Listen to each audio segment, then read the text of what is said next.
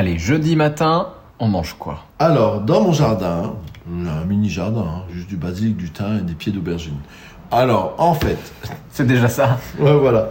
Euh, j'ai des aubergines, euh, il y a encore des aubergines, et les aubergines, si jamais vous avez l'occasion, bon, cette année c'est mort, mais l'année prochaine, ça pousse super bien chez nous, et c'est pas de boulot. Donc les aubergines, on les coupe en deux, on les quadrille, on met de l'huile d'olive, du, un peu de fleur de sel, on les met au four à griller. Lorsqu'elles ont- sont bien grillées, donc la chair elle est cuite, vous les sortez du four. Vous les sortez du four, tiède, vous mettez des cubes, des, des morceaux de burrata, encore de l'huile d'olive et des feuilles de basilic. Vous mangez ça comme ça, vous raclez comme ça votre chair d'aubergine avec la burrata et le basilic. C'est une excellente entrée. Ou alors, vous pouvez accompagner votre, euh, vos aubergines grillées et burrata avec un poisson ou pourquoi pas un blanc de poulet rôti. J'embrasse, à demain, ciao